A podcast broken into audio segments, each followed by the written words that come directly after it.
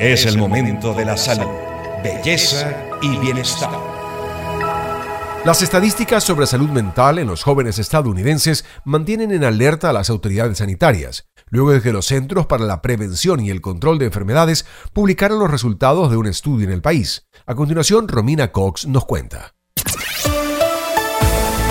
Centros para la Prevención y el Control de Enfermedades encargados de realizar el estudio indicaron que el 57% de adolescentes mujeres que cursan la secundaria se sintieron tristes o desesperanzadas en un periodo de dos semanas en el 2021, llegando a interrumpir sus actividades habituales por su estado de ánimo. Este número, aproximadamente el doble que el de los varones, es el más alto en 10 años en 2011, solo el 36% de las jóvenes habían expresado sentir lo mismo. Además, el 30% de estudiantes de secundaria consideró seriamente el suicidio en 2021, en comparación con el 19% en 2011.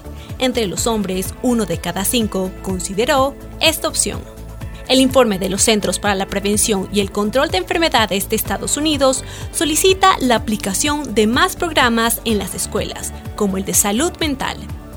Se ha demostrado que los programas de prevención en los colegios proporcionan un salvavidas vital frente a estas crecientes oleadas de trauma, dijo Debra Howry, funcionaria de la entidad.